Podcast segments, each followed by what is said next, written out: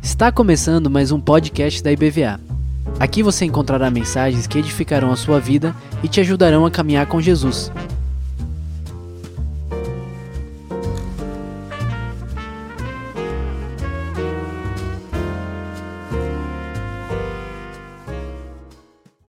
Glória a Deus. Glória a Deus. Queria que você aqui no presencial se se manifestasse numa atitude de fortalecimento do outro. Eu gosto muito disso. Escolher uma pessoa aí que você gostaria de manifestar fortalecimento, sair do lugar e até a pessoa dizer: Olha, o Senhor te abençoe, te guarde, te dê vitórias, o Senhor te renove em força, em alegria, o que você quiser dizer, mas diga algo de fortalecimento para alguém. Isso. É muito bom fazer isso. Você no, na live pode mandar uma mensagem no WhatsApp para alguém que está aí no chat, você já viu. Mande uma mensagem para alguém, ou alguém que não está no chat, mas que precisa. Hoje eu já recebi uma palavra, alguém me mandou uma mensagem, me fortaleceu tanto de manhã. Tanto. Tão bom isso, né? A gente fortalecer os irmãos, ajudar na fé, contribuir para o crescimento espiritual da pessoa. É muito bom isso.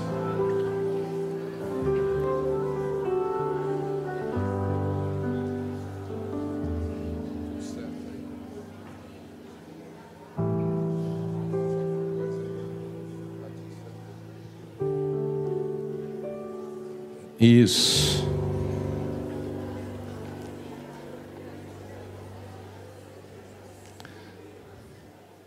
Obrigado, obrigado. Pastor, ganhei o dia. Já poderia encerrar agora. Pedido de oração aqui. Letícia está pedindo pelo seu pai. Josué está fazendo tratamento contra o câncer de próstata. Ele já tem setenta e tantos anos, precisando da oração. Quem é que pode ajudar nessa oração? Senhor, abençoa Josué. Dá a tua bênção nesse tratamento, traz cura para ele, Senhor. Que ele fique muito bem. Em nome de Jesus. Trouxe também pedido de oração por Norma. Norma teve algumas complicações da cirurgia, mas teve que fazer uma nova cirurgia para resolver algumas complicações. Todo mundo conhece Norma aqui, ela esteve conosco pouco tempo e ela tem lutado muito né, com enfermidades abdominais, intestinais, coisas assim que precisa da graça de Deus e tem sido delicado para ela. Não parem de orar por Norma. Amém?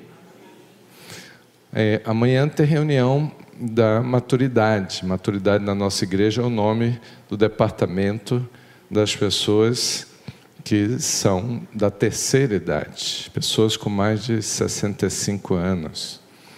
E a gente gostaria muito que os irmãos, membros da igreja, que têm mais de 65 anos, participassem dessa reunião. Se você não está participando, você tem mais de 65 anos, por favor, me diga por quê. Manda uma mensagem para mim, pastor quinta-feira de tarde, 15 horas, é complicado para mim. De repente, a gente pode até mudar o dia da reunião, o horário, dependendo da maioria. Né? Vamos fazer aí um, uma enquete com o pessoal da, da terceira idade. Nós temos hoje na nossa lista de membros, no nosso sistema, aproximadamente 60 pessoas. Né? que a gente conhece sabe são pessoas ativas na igreja. Então, a gente quer saber a opinião dessas 60 pessoas. E quem né, tem mais de 65 anos precisa estar com a gente. Por quê? Nesse departamento, a gente trata questões importantes da vida espiritual das pessoas da terceira idade. Né? A gente queria muito que você estivesse, tá bom?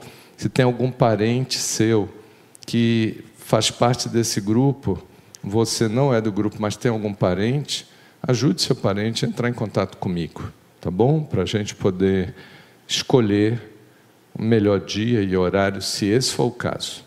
Tá bom? Só não podemos ter o caso daquelas pessoas que têm mais de 65, mas não querem assumir que têm. Né?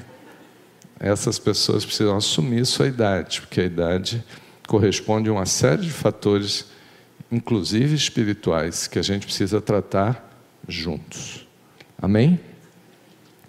Vamos abrir a palavra do Senhor em Marcos, no capítulo 4. O pastor Álvaro falou da tempestade aqui. Né? E Marcos capítulo 4, a partir do versículo 35, para a gente tratar né, do tema de hoje, que é entre o medo e a fé. Entre o medo e a fé. Esse é o nosso tema para a gente falar e a gente tratar o nosso coração em relação a isso. Eu vou ler na, na tradução, na versão transformadora. Eu quero ler porque está bem mais direto a coisa e as palavras ficam mais claras. Diz assim: Ao anoitecer, Jesus disse aos seus discípulos: Vamos atravessar para o outro lado do mar. Com ele a bordo partiram e deixaram a multidão para trás, embora outros barcos os seguissem. Logo, de repente, uma forte tempestade se levantou. As ondas arrebentavam sobre o barco, que começou a encher-se de água. Jesus dormia na parte de trás do barco, com a cabeça numa almofada. Os discípulos o acordaram, clamando: Mestre, vamos morrer. O Senhor não se importa? Jesus despertou, repreendeu o vento, disse ao mar: Silêncio, aquiete-se. De repente o vento parou e houve grande calmaria.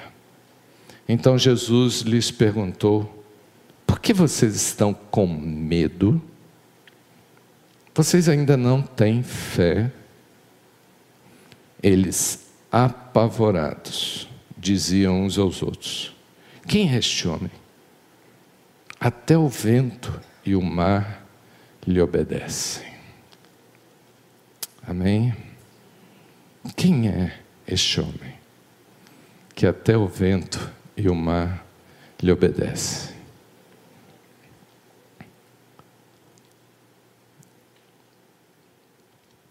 Quero nessa manhã focar nessa questão que a gente já vem trabalhando aqui, e quarta-feira passada, inclusive, no culto da noite, Maurício Oliveira pregou sobre isso, sobre o medo e a forma que nós lidamos com ele. E eu quero ir mais longe, é, quem ouviu essa mensagem sabe muito bem o que, que ele tratou. Né? E ele está falando do pânico, que é uma consequência do medo. O medo e a fé têm algo em comum. Sabe o que, é? São gatilhos que disparam reações. Da mesma forma, se você for regido, comandado pelo medo, você vai disparar alguma coisa como reação. E se você for regido pela fé, você também vai disparar alguma coisa como reação. Está muito claro nessa experiência que parece que é, Jesus planejou isso, que acontecesse todas essas coisas, porque o Senhor queria tratar com ele sobre medo e fé. Tanto é que a pergunta de Jesus foi essa: Por que, que vocês estão com medo? Por que, que vocês tiveram medo diante da tempestade? A gente começa a entender que Jesus estava interessado que essa situação acontecesse. Por quê? Porque em toda a Bíblia a gente vai descobrir que Deus está interessado em que a gente desenvolva uma vida de fé e não de medo. Porque o gatilho do medo é complicado, traz problemas sérios. Pense aí, eu não quero nem perguntar quem já fez isso. Uma mãe né, que vê o filho subindo na janela do prédio, lá no apartamento, 12 andar. A mãe vê o filho subindo na janela, né, e ela, em desespero, corre, agarra esse menino e dá muitas chineladas nele. Por causa disso. Quem é que disparou na, naquela mãe a atitude de dar chineladas no filho. Foi o medo. Na maioria dos casos, por medo, no desespero, ela acaba tendo uma reação que não deveria. Errada. Não vou perguntar quem já fez isso. Estou falando de mãe porque os pais não fazem, os homens não fazem essas coisas. Será? Medo é gatilho e pode provocar uma reação absurda que atinge o pavor e vai longe com pânico. E uma pessoa apavorada, uma pessoa com pânico, ela pode fazer muitas besteiras fazer coisas que ela nem ela vai acreditar que ela fez. Por quê? Por causa do gatilho do medo. Por isso que o Senhor é tão preocupado em que a gente consiga virar a chave. Né? O pastor Auro está falando de virada aí. A melhor virada que a gente pode ter na vida é virar a chave do medo para a fé. E a gente trabalhar com o gatilho certo. Porque se a gente trabalha a partir do medo, o medo como regente da nossa vida, a gente vai caminhar em caminhos tortuosos, agindo e fazendo coisas que você diz assim: peraí, mas você não é crente? Alguém vai perguntar. Então, essa é uma grande questão. E a pergunta é: quando é que na minha vida, agora cada um olhando para si, Jesus estava tratando aqui do autoconhecimento? Quando a gente passa por uma situação dessa, a gente descobre: meu Deus, eu ainda não virei a chave, eu continuo reagindo com medo e não com a fé. Quando é que os crentes viram essa chave? Tem algum momento especial? Tem alguma circunstância? Tem alguma oração que a gente possa fazer para mudar essa chave? Porque eu não preciso perguntar que ninguém aqui quer ser regido pelo medo. Os discípulos também não queriam. Mas eles precisavam ser confrontados com isso. Por isso o Senhor, às vezes, permite as tempestades. Aqui no texto, diz que a tempestade, quando bateu, era um negócio horroroso. A forte tempestade estava levantando ondas e as ondas arrebentavam sobre o barco. Essa palavra é horrível, né? Quando fala de onda arrebentando sobre o barco, a gente pensa o quê? O que, que os medrosos pensam? Vai partir. Pensem que naquele barco tinham vários que eram especialistas em navegação, eram pescadores. Eles sabiam muito bem o que que daria ondas arrebentando contra a parede do barco e ventos muito fortes. E a situação era tão séria que a água começou a entrar no barco. Tem um limite, né? Pode entrar água no barco? Pode, mas tem um limite. Tem limite. E o problema é que, quando o medo aparece, a gente perde noção das coisas e a gente não raciocina muito bem como é que a gente vai atuar. Muitas vezes, as tempestades são permitidas por Deus na nossa vida para o nosso autoconhecimento. O povo de Israel, Deus falou ao povo de Israel e disse: Olha, eu coloquei no vocês no deserto para ver o que estava no coração de vocês. Está lá em Deuteronômio 8. Coloquei vocês no deserto para ver o que estava no coração de vocês. E Deus descobriu o que estava no coração deles. Porque quando eles chegaram na entrada da terra prometida,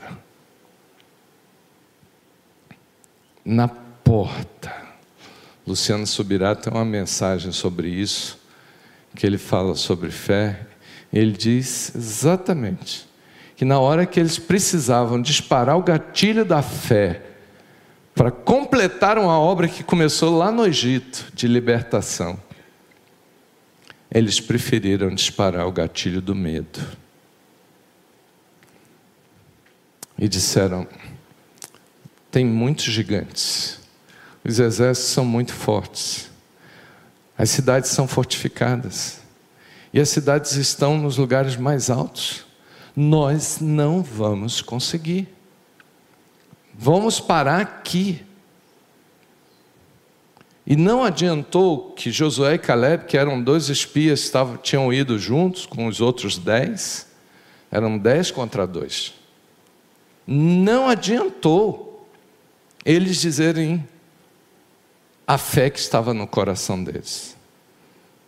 Pelo contrário, se eles continuassem insistindo, o povo mataria os dois, porque é péssimo quando a maioria está agindo com medo e aparece alguém com gatilho da fé.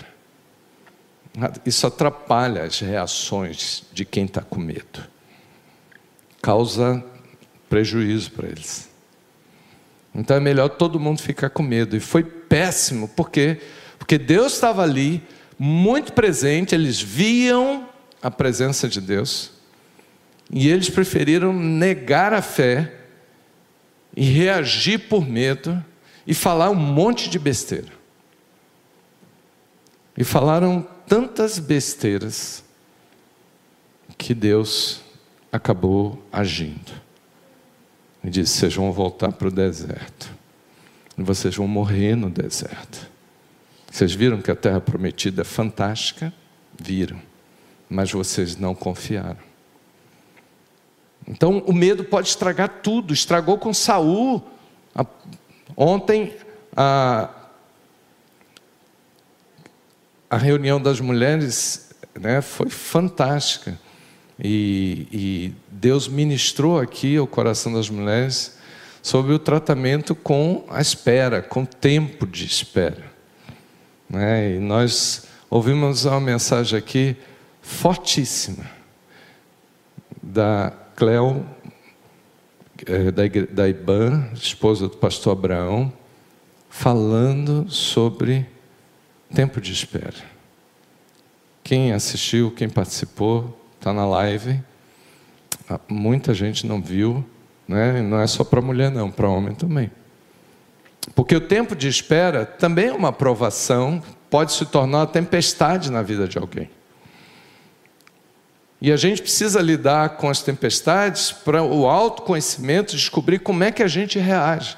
Porque se o gatilho é do medo, eu preciso mudar isso, eu preciso buscar muito a Deus, porque as minhas reações têm que mudar.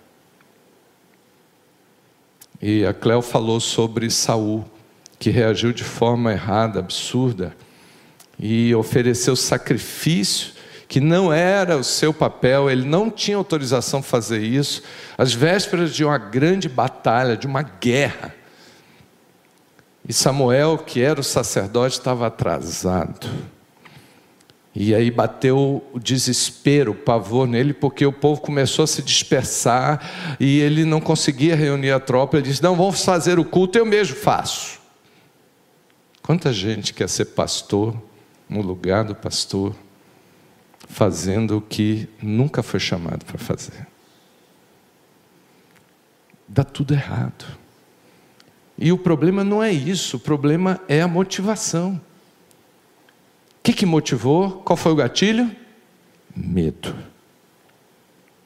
Toda vez que o gatilho for o medo na nossa vida, eu não posso fazer as coisas que o medo está mandando fazer, porque eu posso fazer uma grande besteira. É melhor ficar quieto e buscar uma vida de fé. Para a hora que a fé aparecer, eu reagir por fé e não por medo.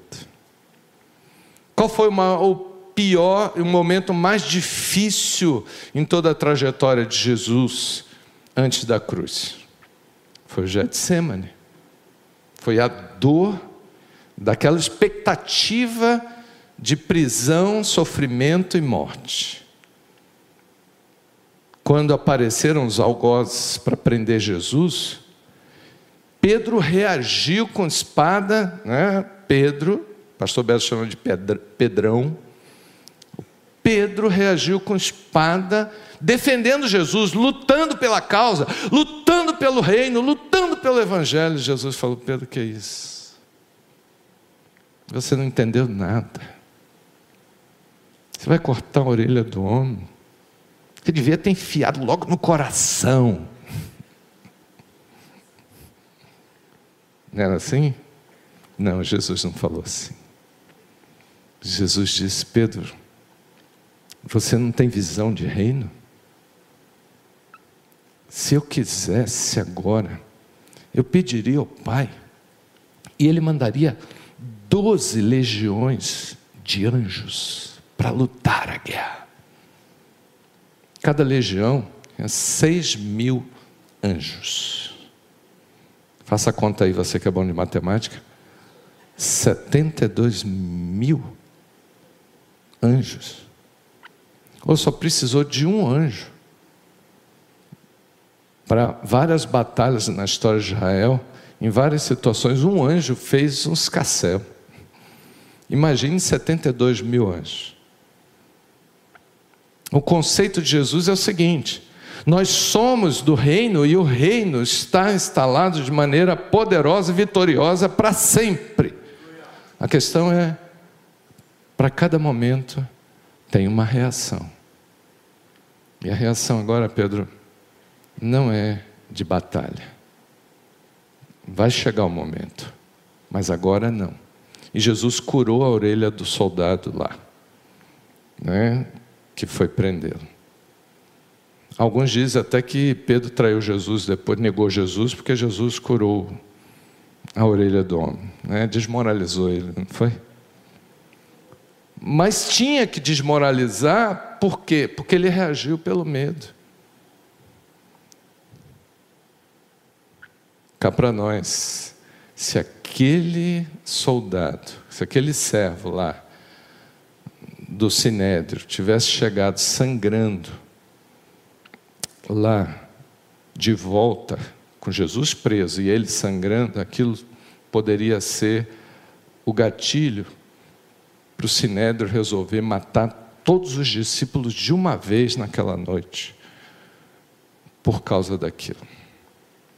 Pedro não sabia que Jesus estava protegendo na hora que ele curou aquele. Poderia acontecer isso.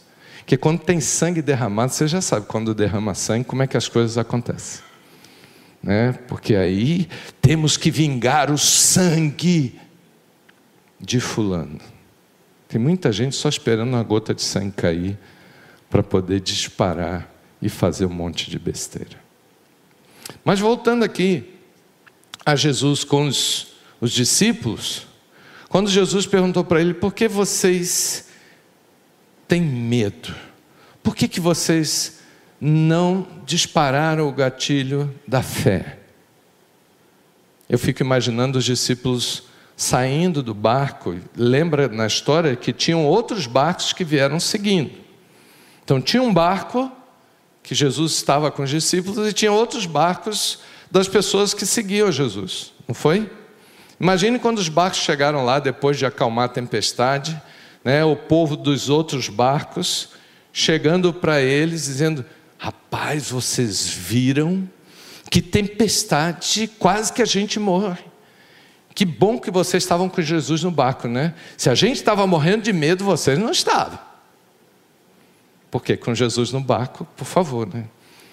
Aqueles outros barcos com aquelas pessoas tinham motivos para estar tá com medo. Porque Jesus não estava naqueles barcos. Mas tinha um barco, um, que Jesus estava. Aquele barco não tinha permissão de disparar o gatilho do medo, do pavor, do desespero. Porque é uma atitude grave diante de Deus. Jesus está comigo e eu estou com medo. Que história é essa? Que tipo de vida cristã é essa? Não combina com nada que a gente lê na Bíblia todo dia. É um paradoxo isso. É horroroso, é escandaloso, é um escândalo diante do mundo. Gente que anda com Jesus e não pratica a fé, mas dá lugar ao medo. E a reação, como é que é? Para terminar. Qual foi a reação dos discípulos aqui na hora da tempestade? Já preguei sobre isso, já falei sobre isso né, algumas vezes. Porque eles olham para Jesus no barco e qual é a reação deles? Qual é a reação? De quê? O que, que eles fizeram? Quem pode dizer? Eles chamaram? Não foi, não foi só isso. Eles gritaram? Não, não foi só isso. Foi mais, foi pior. Vocês não estão vendo, não? Eles afrontaram Jesus. Eles afrontaram Jesus. O medo faz isso, a gente até fazer besteira e falar com Deus como se Deus fosse nosso empregado, ou fosse um idiota qualquer que tivesse é, distante, perdido e sem, sem noção. Esse Jesus é sem noção, o cara dormindo no travesseiro, a cabeça no travesseiro, na hora que a gente está em pânico. Jesus, você, você está bem, está bem da cabeça, tomou Rivotril, o que, que foi? que, que foi, Jesus? Porque não estou te entendendo. Só tem duas situações nos evangelhos que acontece isso, de alguém afrontar Jesus assim. O Senhor não se importa, se afronta, gente. O Senhor não se toca, não, o Senhor não se importa, a gente está morrendo, e o Senhor não está nem aí. O Senhor não está vendo o que está acontecendo, o Senhor é cego. O que, que aconteceu? Você quer que a gente morra, é? Isso é maneira de tratar com Deus. Duas vezes na Bíblia acontece isso. Indignação humana. Aí foi por causa do medo. Não estou condenando os discípulos, porque muitos de nós, às vezes, em algumas vezes, fizemos assim. O senhor não está vendo que o tempo já passou? O senhor não está vendo que eu já estou cansado demais desse problema? O senhor não está vendo que já passou dos limites? Os maus tratos lá em casa? Eu não aguento mais orar. Isso é desespero. Toda vez que a gente alimenta, dá lugar ao medo, ao desespero, a gente acaba fazendo alguma besteira. E às vezes faz besteira com Deus. Maltrata. E Jesus disse: Gente, isso aqui é uma aula sobre fé. Se vocês me viram com a cabeça no travesseiro dormindo, o que vocês tinham que fazer? Hein? Botar a cabeça no travesseiro e dormir também. Se Jesus dorme, eu durmo. Eu faço tudo que Jesus manda. Eu faço tudo que Jesus faz. Eu copio, eu quero ser igual a Ele. Ah, pastor, ninguém dorme na hora de tempestade. Quem tem fé dorme. Quem aqui já dormiu e dormiu e descansou mesmo no meio da tempestade. Quem já viveu essa experiência? E você dizer: Que isso? Glória a Deus, glória a Deus. A fé faz isso. A fé faz a gente reagir como pessoas de fé. Ah, isso é loucura. Paulo falou que é loucura mesmo. Você, você é crente? Então você é um tipo de louco para as pessoas do mundo. Porque ter fé numa hora dessa.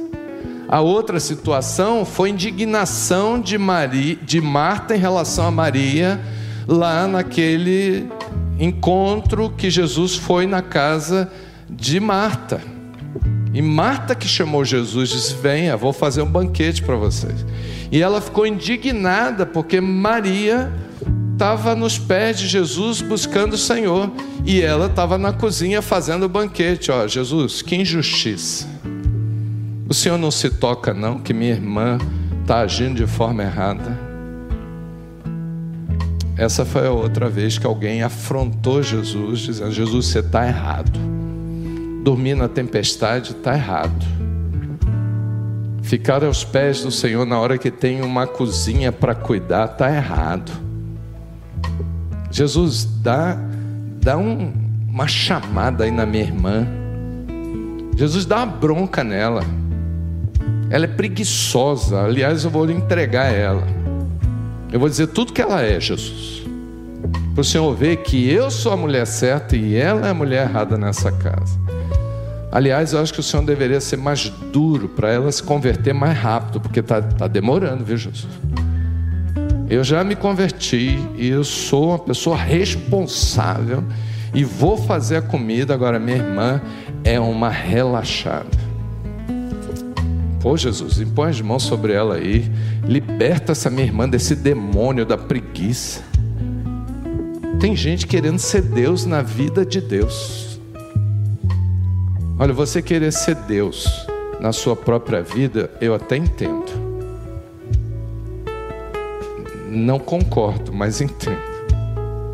Agora, você quer querer viver ou ser alguém que você se coloca como alguém superior para dar ordens para Deus e dizer para Deus que você está indignado com Ele. Aí é grave. E aí você foi longe demais. Tem que pedir perdão, recuar. Né? Jesus falou: olha, para os discípulos, vocês não têm fé.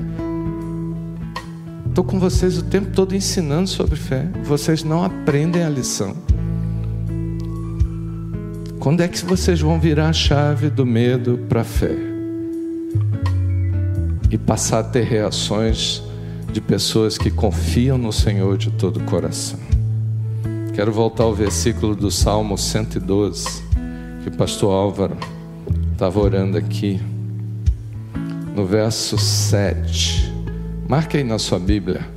Salmo 112, verso 7. Esse Salmo 112 é o salmo que fala de um padrão de vida cristã elevado, de pessoas que vivem o modelo correto de vida cristã. Eu amo esse salmo e eu me espelho nele, procuro sempre olhar para ele para corrigir as coisas na minha vida. Quem sabe você sai daqui hoje dizendo isso? Eu quero ser o Salmo 112 não quero ser só uma parte, o versículo que diz que é próspero e tem riquezas em casa. Tem gente que gosta só dessa parte. Você precisa gostar do 7 também. O 7 ele diz: não se atemoriza de mais notícias. Por que, que ele não tem medo das mais notícias? Por que, que ele não dispara o gatilho do medo? Tem um motivo, está escrito aí. O que está escrito? Porque seu coração é firme. Ele confia no Senhor. O salmista muitas vezes ele cantava isso: Firme está o meu coração, ó Deus. Vamos ficar de pé para orar por corações firmes na fé, por corações firmados na fé Quem quiser vir à frente por conta de que você sente que fica às vezes em conflito entre o medo e a fé. Algumas vezes você reage pela fé, outras vezes você acaba dando lugar ao medo. Se você confessa que está precisando de oração, pode vir. A gente ora aqui, os pastores ajudam na imposição de mãos. Nós estamos precisando demais nos dias de hoje de crentes de fé que dão o start, que fazem o gatilho da fé funcionar nas horas de tempestade. Estamos precisando de exemplos, estamos precisando disso, para a gente poder ver e participar das vitórias do Senhor. Eu creio nas vitórias de Deus, você crê? O Senhor não tem prazer no sofrimento da gente, mas o Senhor tem muito interesse que a gente desenvolva a fé, e Ele pode permitir lutas, tempestades, desertos, tempo de espera, para a gente crescer na fé. Vamos dizer nessa manhã, Senhor, eu quero crescer na fé. Eu quero me fortalecer em fé. Oh, Senhor, eu quero disparar o gatilho da fé em toda e qualquer circunstância da minha vida, Senhor, por maior que seja a dificuldade, a luta. Eu quero agir com fé. Igreja clamando, você em casa clamando, a gente está crescendo, o Senhor está amadurecendo a sua igreja, o Senhor está nos fortalecendo, a gente está tá descobrindo tanta gente fraca na fé e a gente tem que ajudar essas pessoas a crescer na fé. Ore ao Senhor, ore ao Senhor, ore ao Senhor. Enquanto a gente canta.